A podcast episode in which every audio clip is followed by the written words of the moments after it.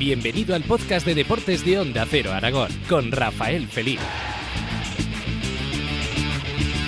Ha sido noticia y vaya noticia que uno de los más grandes de nuestro fútbol aragonés se marcha, se retira debido a las lesiones que ha padecido últimamente y su último club ha sido el Egea, pero ha militado en numerosos equipos de fútbol, hay que recordarlo que en Aragón en, en cantidad que yo ya ni lo recuerdo, entre muchos otros el Huesca, el Zaragoza por supuesto, últimamente en el Egea, que es donde ya se retira, además fuera de nuestra comunidad ha tenido grandes intervenciones y grandes actuaciones en clubes importantes como el Real Oviedo, donde allí es santo y seña de, de la afición del Oviedo y que se le recuerda con un grandísimo cariño. Estamos hablando de Miguel Linares. Miguel Linares, muy buenas.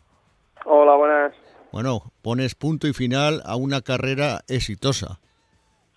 Sí, bueno, eh, lo que digo yo, humilde, pero, pero la verdad es que para mí exitosa porque, bueno, siempre soñé cuando recuerdo al principio veía los partidos de segunda vez en la televisión que los echaban los viernes, yo decía, jolín, si algún día pudiera estar ahí, pues, pues bueno, eh, la verdad es que podría disfrutar de muchos, muchos años de fútbol profesional y bueno, aunque el final no sea el esperado, agradecido por todo lo que he podido vivir. Ha sido unos años, de, me imagino, de unas experiencias inolvidables. Sí, sí, sí, yo siempre lo digo, eh, bueno, el futbolista es un privilegiado que, que vive eh, situaciones que, que quizás eh, sin, sin tener eh,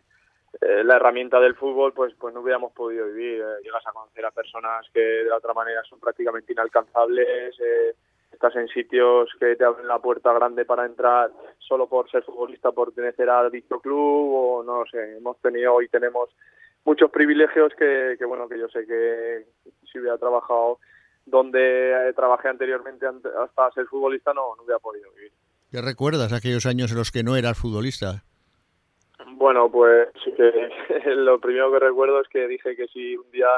me dan la oportunidad de ser futbolista me iba a agarrar como un clavo ardiendo y bueno, al final me suelto de ese clavo ahora, pero por, por eh, motivos eh, forzosos y la verdad es que bueno, pues orgulloso de, de haber podido con esfuerzo el vivir durante tantos años esta profesión. Sí, porque además ahora te retiras evidentemente por las lesiones, ¿no? Por esa maltrecha rodilla que ya no ha dicho basta. Sí, sí, sí, la verdad que sí, que, que bueno, que ya había pasado por dos operaciones en, el Elche y bueno, eh, fue recuperarme porque eh, bueno, pues solamente me afectó al ligamento cruzado y bueno, he podido disfrutar muchos años después, pero esta sí que es verdad que me afectó también al, al tema del cartílago y bueno, eso ya me empezó a complicar un poco todo y bueno, eh, hemos pensado que para mi futuro y para el día a día lo mejor es es eh, dejarlo ya, dar un paso a un lado y bueno, disfrutar de otras cosas que tiene la vida que, que no he podido disfrutar hasta ahora. Bueno, y si recuerdas, como decíamos antes de ser futbolista, no sé en qué, en qué trabajabas, ¿madrugabas o no madrugabas mucho? Pues he tenido que trasnochar mucho, que madrugar mucho. Yo, bueno, pues he estado trabajando desde recogiendo alfalfa con una picadora que entraba a trabajar a las 3 de la mañana hasta las 11, las 12 de la mañana, porque hay que recogerlo en una temperatura, bueno, pues que no, eh, que está a esas horas, he trasnochado mucho porque he estado en una fábrica haciendo asientos de coche, en fábricas de aluminio, he trabajado de carpintero y Oh. trasnochaba sobre todo en las fábricas, porque si ibas de mañana, eh, ibas 15 días de mañana y 15 de tarde. Esos 15 de tarde no podía entrenar, entonces el turno de noche era fijo y yo siempre iba de noche porque así podía entrenar. Eh, o sea que, bueno, antes de poder disfrutar de esto, me he sabido lo que es y sé lo que es madrugar y trasnochar por trabajar y por llevar un sueldo a casa y la verdad que, bueno, pues que luego valoras todo mucho más, tienes la cabeza, yo creo, más en su sitio porque, bueno, eres consciente de lo que cuesta ganar un, un sueldo normal. Claro, porque la gente, mucha gente ve al futbolista los momentos buenos, ¿no? Los momentos dulces, pero no se acuerdan de que anteriormente ha habido su historia también. Sí, desde luego, ya te digo, sacrificio. Yo recuerdo de irme de UTEU a entrenar, eh, bueno, pues eh, saliendo, salir corriendo, ir corriendo porque a las 10 de la noche entraba a trabajar en Fuentes. Cuando estaba en el Fuentes lo mismo, salía de entrenar a lo mejor a las 10 menos 20 porque recuerdo que entrenábamos a las 8 y salía de entrenar y me iba directo al trabajo. Eh, bueno, pues todo eso yo creo que me ha curtido para para saber que lo que hablamos, que luego cuando tienes un sueldo quizá un poco más grande, pues pues tener cabeza para saber que, que la vida real no, no es esa, que la vida real va a volver y bueno, eh, lo dije ayer, yo creo que llevo preparado para este momento desde, desde el día que, que empecé a ser profesional, me he ido preparando, es verdad que, que por eso no duele menos, porque la verdad es que duele, pero bueno, eh, como se suele decir, no, no, se me caerán los anillos. Oye, tú, fíjate, yo este año haré 43 años en la radio y yo siempre he dicho que el futbolista de cantera es maltratado. Tú lo fuiste, aunque tú no lo quieras reconocer, tú fuiste uno de los maltratados. Te costó triunfar y tuviste que hacerlo fuera. Sí, sí, a ver, si te pasa a pensar así, la verdad es que sí, que, que bueno, que yo no he tenido la suerte de lo decía ayer, de, poder llegar a Ciudad Deportiva con 10 años, estar ahí y, bueno, con 18, 19 años que te digan, bueno, pues eh, ha llegado tu momento porque, yo qué sé, la situación del club la que es, porque yo recuerdo cuando estaba yo en el filial, eh, subíamos al primer equipo prácticamente a pedir autógrafos, porque lo que había aquello era, bueno, pues pues, pues era un, gran Zaragoza con, con, en otro momento. Y sí que es verdad que, que, bueno que tuve que salir fuera pero bueno yo creo que también eh, el destino eh, a veces que te pone estas piedras en el camino para hacerte disfrutar de otras cosas que la verdad es que he disfrutado muchísimo. Tengo un hijo de cada puerto como se puede decir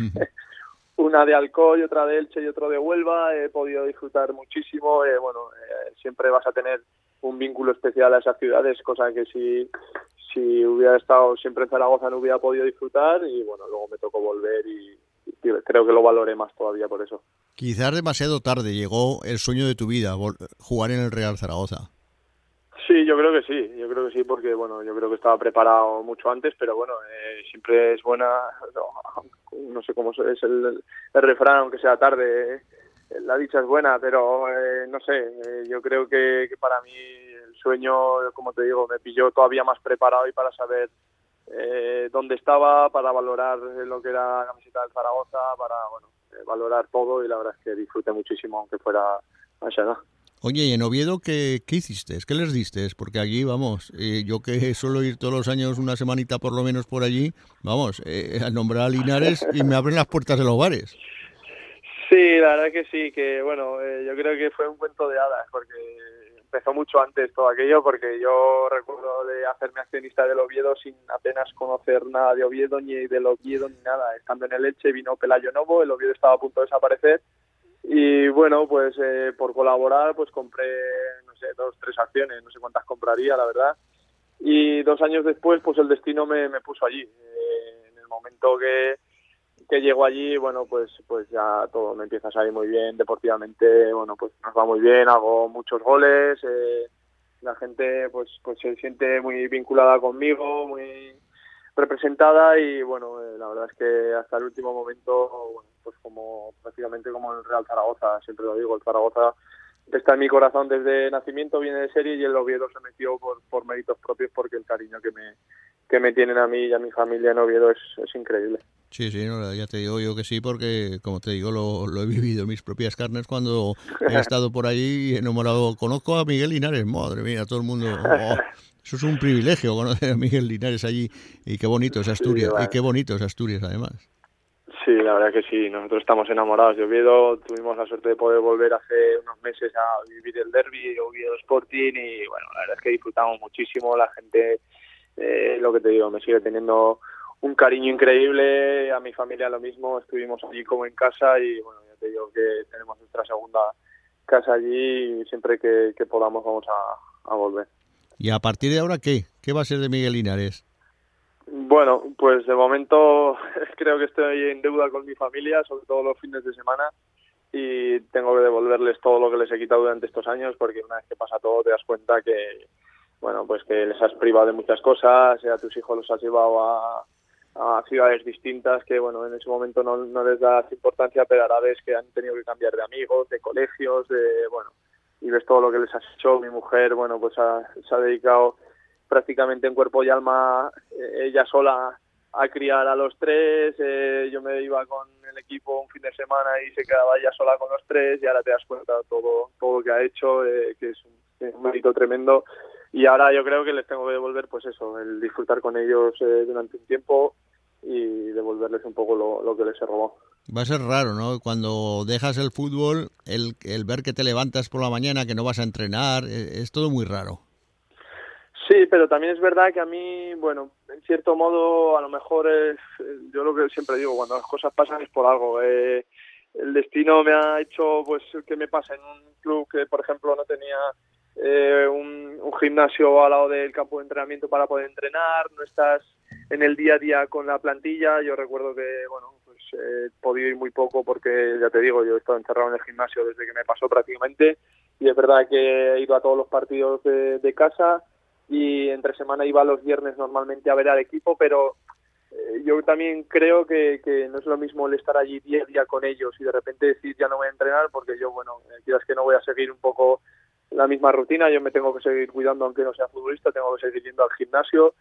y más o menos yo voy a llevar la misma rutina, pero es verdad que, que bueno, que realmente estás ya desvinculado del todo y, y cuesta, pero a mí creo que por este sentido, por este motivo me, me puede costar un poco menos en ese sentido. Tú sabes que podías haber sido un héroe del Real Zaragoza si anotas un gol que significa el ascenso.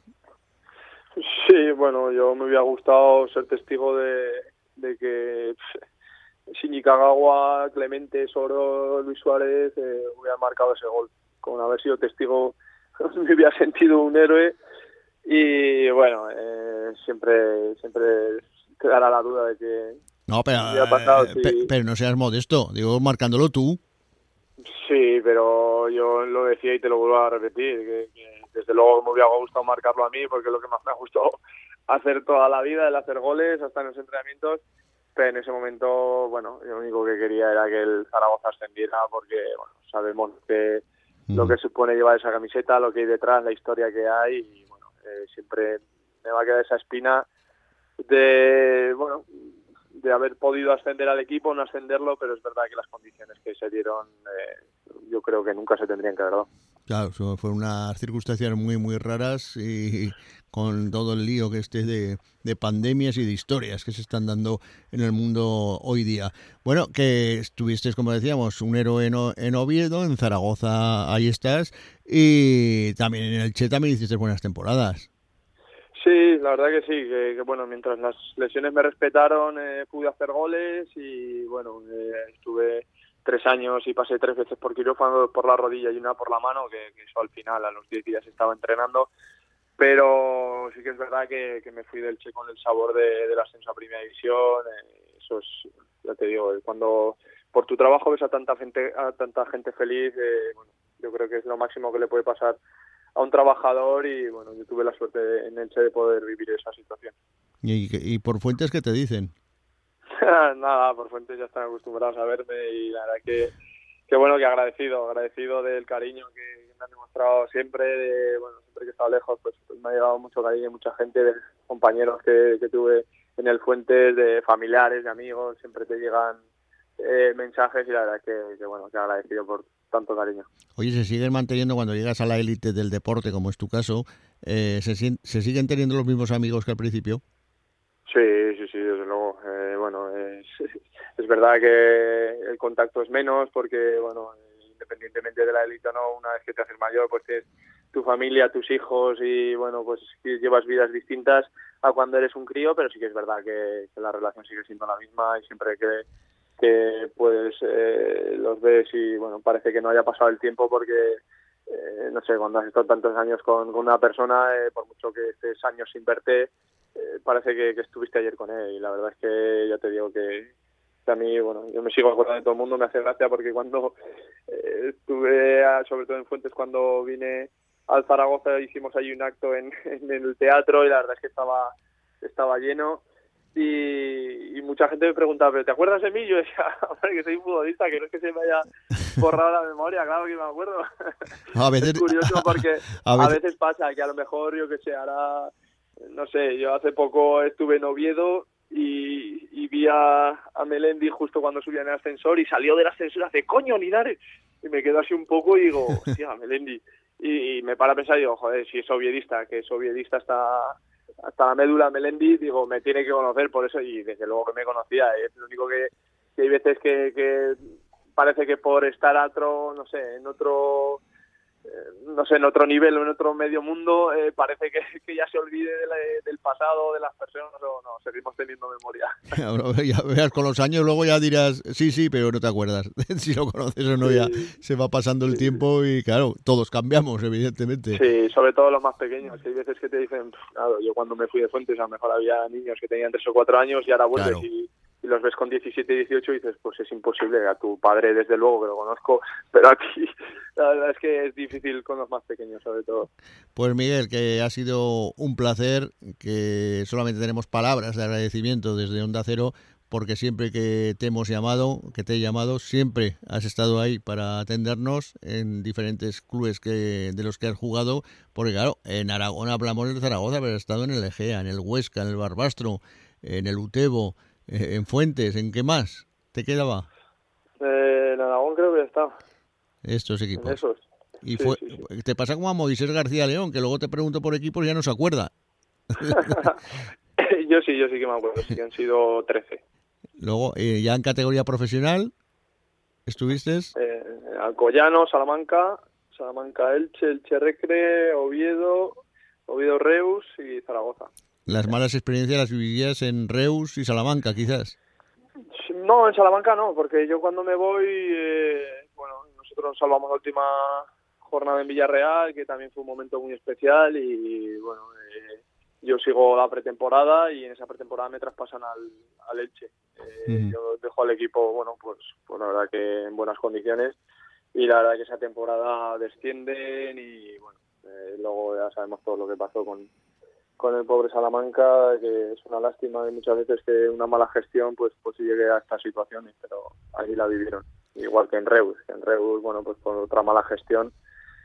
pues tenían un club prácticamente saneado en segunda división y ahora pues, pues no tienen nada, lo que hablamos, por una mala gestión, no sé si por egoísmo o por qué, pues pues hacen las cosas mal y pues mira, lo paga siempre el, el mismo que es el aficionado. Es, efectivamente. Pues Miguel, como te decía, gracias, gracias por todo, gracias por ser así y te deseo toda la suerte del mundo a partir de ahora también, ¿eh?